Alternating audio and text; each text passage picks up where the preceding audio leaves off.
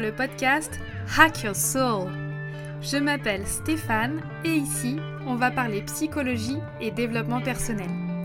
Au travers de retours d'expérience, d'études scientifiques ou de mes lectures, je vous livre mes réflexions qui, j'espère, vous aideront à avancer dans la direction que vous souhaitez. Dans cet épisode, on va parler du syndrome de l'imposteur. Peut-être que vous en avez déjà entendu parler, surtout à propos de la sphère professionnelle. Pourtant, ce syndrome peut tout à fait s'exprimer aussi au niveau personnel. Étonnamment assez peu connu, à part dans certains milieux comme dans l'entrepreneuriat, je voulais en faire un épisode afin de vous donner les éléments essentiels à son repérage. Je vous propose un épisode en trois parties, la définition du syndrome de l'imposteur, des illustrations concrètes, et enfin, pourquoi il est important d'y prêter attention. Définition. Alors le syndrome de l'imposteur, qu'est-ce que c'est? Figurez-vous que jusqu'à il y a peu, je ne savais pas du tout ce que c'était. Étonnant, me direz-vous? Non, pas vraiment. Puisqu'il a été, je ne dirais pas découvert, mais plutôt nommé assez récemment dans les années 70 et qu'il a surtout été popularisé outre-Atlantique par deux psychologues américaines, elles sont docteurs en psychologie si je suis précise, Pauline Clance et Suzanne Himes. Ensuite, c'est surtout le monde du business et de l'entrepreneuriat qui s'en est saisi.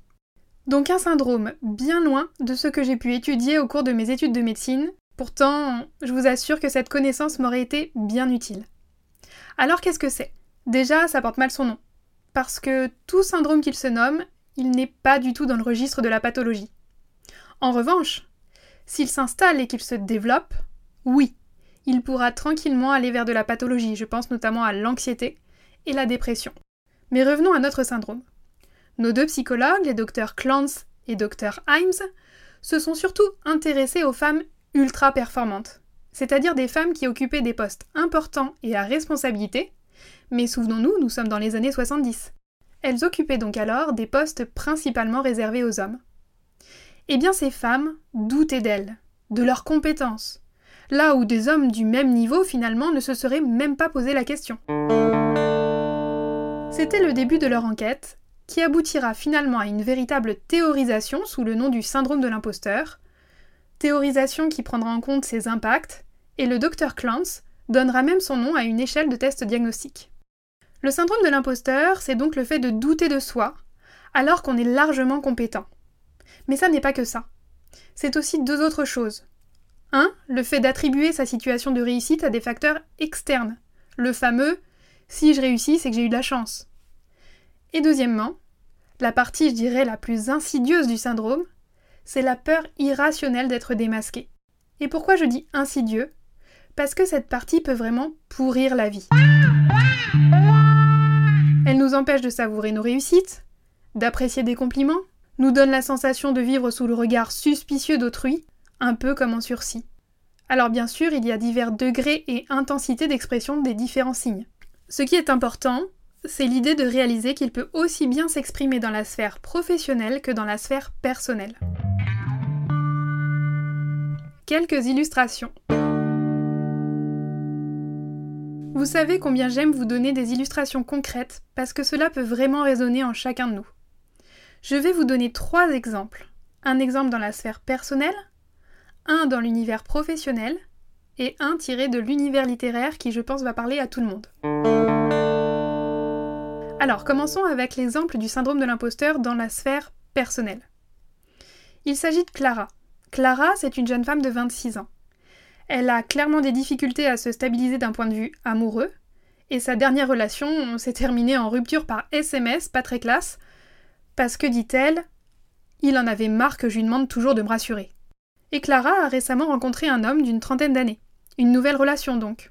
Et si on ne prend pas le temps de s'y pencher vraiment, on pourrait dire que tout va bien. Ils s'entendent bien, ils ont des points communs, ils supportent de ne pas être d'accord, et ils commencent même à faire des projets de moyen terme ensemble. Mais voilà. Vu son expérience précédente, Clara s'est dit qu'il ne fallait plus du tout qu'elle parle de ses doutes à son conjoint. Parce qu'à l'intérieur de sa tête, en réalité, bah c'est le chaos. La dernière fois qu'elle a dû préparer le dîner, alors qu'elle est un vrai cordon bleu, elle a été prise de doute. Est-ce qu'elle allait réussir? Est-ce que ça lui plairait? Et elle a bien sûr commencé à échafauder des scénarios catastrophes.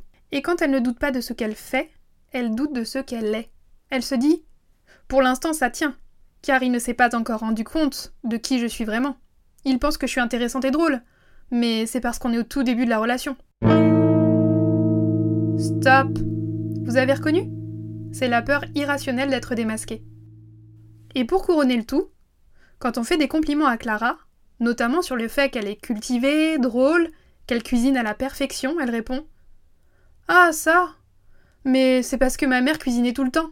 On était six enfants, elle était mère au foyer, moi j'étais l'aînée, donc euh, j'ai mis la main à la pâte très tôt et finalement ça m'a plu. Mais je n'ai aucun mérite. C'est vraiment les circonstances qui m'ont amené là. Stop Ça, c'est l'attribution à une cause externe.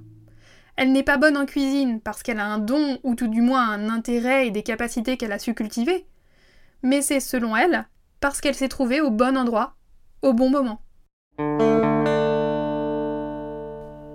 Voyons voir maintenant un exemple dans le champ professionnel. Daniel, 48 ans. Il a fait toute sa carrière dans la même boîte, mais au vu de son profil, il travaille dans les ressources humaines, il a été débauché par une nouvelle entreprise avec un salaire beaucoup plus élevé. Pourtant, on lui demande de faire le même travail, voire un travail un peu allégé, parce que sa nouvelle entreprise est plus grosse et bénéficie de plus de collaborateurs auxquels il peut déléguer certaines tâches. Quand ses amis, sa famille ont félicité Daniel pour sa promotion, il a dit Ah oui, c'est vraiment de la chance, hein, et aussi le hasard du réseau. C'est Catherine avec qui je travaillais avant qui a parlé de moi. Stop Eh bien encore là, l'attribution à des causes externes évidemment. Alors quand il rencontre des ex-collègues qui lui disent qu'ils appréciaient vraiment de travailler avec lui, qui lui parlent de son côté humain, accessible, bienveillant, et qu'ils enchaînent en lui demandant si ça se passe bien dans son nouveau poste, eh bien Daniel esquisse d'abord un merci très gêné, et puis c'est normal dans mon poste quand même, sous-entendu d'être humain et bienveillant, et puis il a quand même du mal à répondre à la suite, c'est-à-dire comment il se sent maintenant dans son nouveau poste. Là, il sent un petit pincement au cœur. Pourquoi? Eh bien, il doute affreusement de lui. Le fait de déléguer le met mal à l'aise et le fait douter de ses compétences. Pire, il culpabilise d'être payé plus tout en, pense-t-il, fournissant moins de travail. Mais en réalité, il gère une équipe deux fois plus grande qu'auparavant, et donc des enjeux plus importants dans la prise de décision. Alors tout ça, ça aboutit rapidement dans sa tête à Je ne suis pas si bon que ça. Et une fois la lune de miel passée, ils vont s'en apercevoir, ils se sépareront de moi aussi vite que j'ai été embauché. Stop. Ça, c'est un petit combo peur de se tromper et peur irrationnelle d'être démasqué. Enfin, le dernier exemple, vous le connaissez tous. C'est Harry Potter. Harry Potter, c'est l'exemple type du syndrome de l'imposteur. Il pense qu'il ne va pas y arriver, que les autres voient en lui quelque chose qui n'existe pas, ou en tout cas qu'il se trompe sur son compte. Et quand il réussit, il se dit simplement que c'est la chance du débutant ou les circonstances. Alors bien sûr, au fur et à mesure de son épopée, en passant à l'action, en expérimentant, il prend confiance en lui. Il revisite sa propre histoire et construit des ressources solides. Mais vraiment, on peut dire que c'était pas gagné. Si vous regardez bien, des doutes il en a tout au long de son parcours. Est-ce qu'il va y arriver? Est-ce qu'il va être à la hauteur? Est-ce qu'il ne va pas devenir fou Ou simplement suivre la voie de Voldemort? En tout cas, son parcours devrait vous inspirer. Si vous pensez souffrir d'un syndrome de l'imposteur, pensez à lui. Parce que ce syndrome de l'imposteur, ça ne l'a ni empêché de grandir, et là je ne parle pas seulement de prendre de l'âge, hein, vous m'aurez comprise, ni de réaliser ses objectifs. Mais évidemment, tout au long de son parcours, ça a travaillé dur à l'intérieur pour lui. Toutes ces questions lui ont donné du fil à retordre, et c'est bien normal. Mais c'est aussi pour ça qu'on apprécie ce personnage, parce qu'il n'est pas manichéen. Il y a de la profondeur dans ses réflexions, et on peut s'y reconnaître. Pourquoi est-il important d'y prêter attention? On l'a vu, la première étape, c'est donc de savoir de quoi on parle, quand on parle du syndrome de l'imposteur. C'est-à-dire tout simplement acquérir un minimum de connaissances sur le sujet. Une fois que c'est fait, vous pouvez vous poser cette question. Qu'est-ce que c'est que ce doute que je ressens là? Est-ce que c'est un doute sain? Je veux dire par là que vous vous posez des questions pour réfléchir, à visée introspective? Ou est-ce que c'est un doute qui vous harcèle, qui vous fait ruminer? Et si c'est le deuxième cas, vous pouvez vous demander est-ce que je pense avoir un syndrome de l'imposteur? Et si oui, il est essentiel de vous pencher dessus. Pourquoi?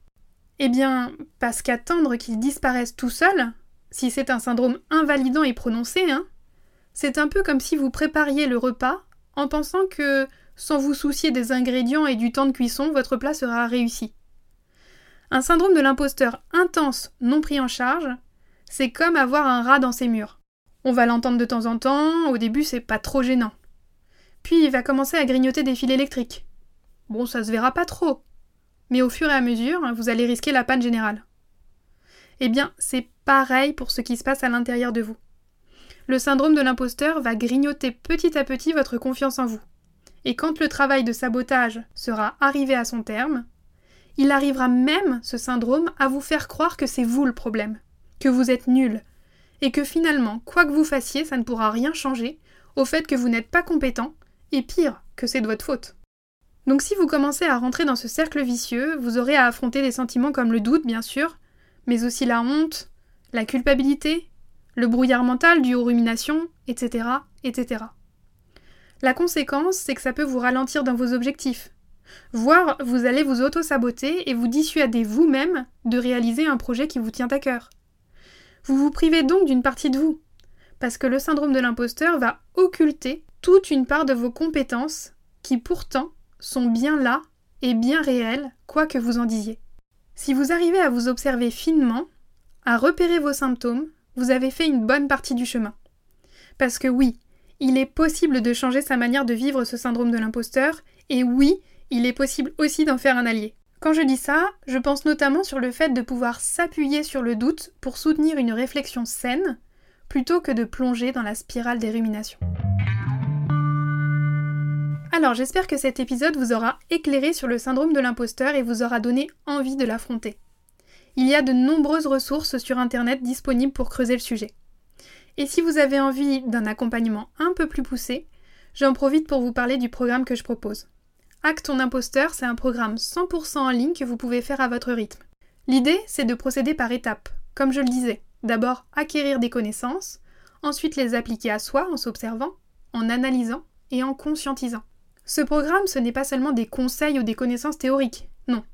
Vous allez faire votre propre diagnostic grâce à des tests sourcés et validés scientifiquement. Puis, je vous propose de passer à l'action. En fait, chaque vidéo est assortie d'un exercice, histoire de ne pas être en mode consommateur passif, si vous voyez ce que je veux dire.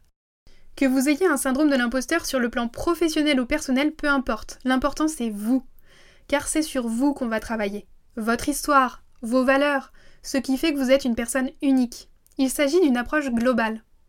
Ce programme donc est en version vidéo et audio, et l'idée c'est qu'à chaque petit pas, il y aura des exercices à réaliser. L'objectif final, vous l'aurez compris, c'est de vous donner des clés actionnables pour ne plus souffrir de votre syndrome de l'imposteur. Alors bien sûr, les changements ne vont pas s'opérer par magie. Il vous faudra travailler sur vous de manière régulière et rigoureuse. Mais tout est pensé pour vous faciliter la démarche et je garde la même idée que dans le podcast.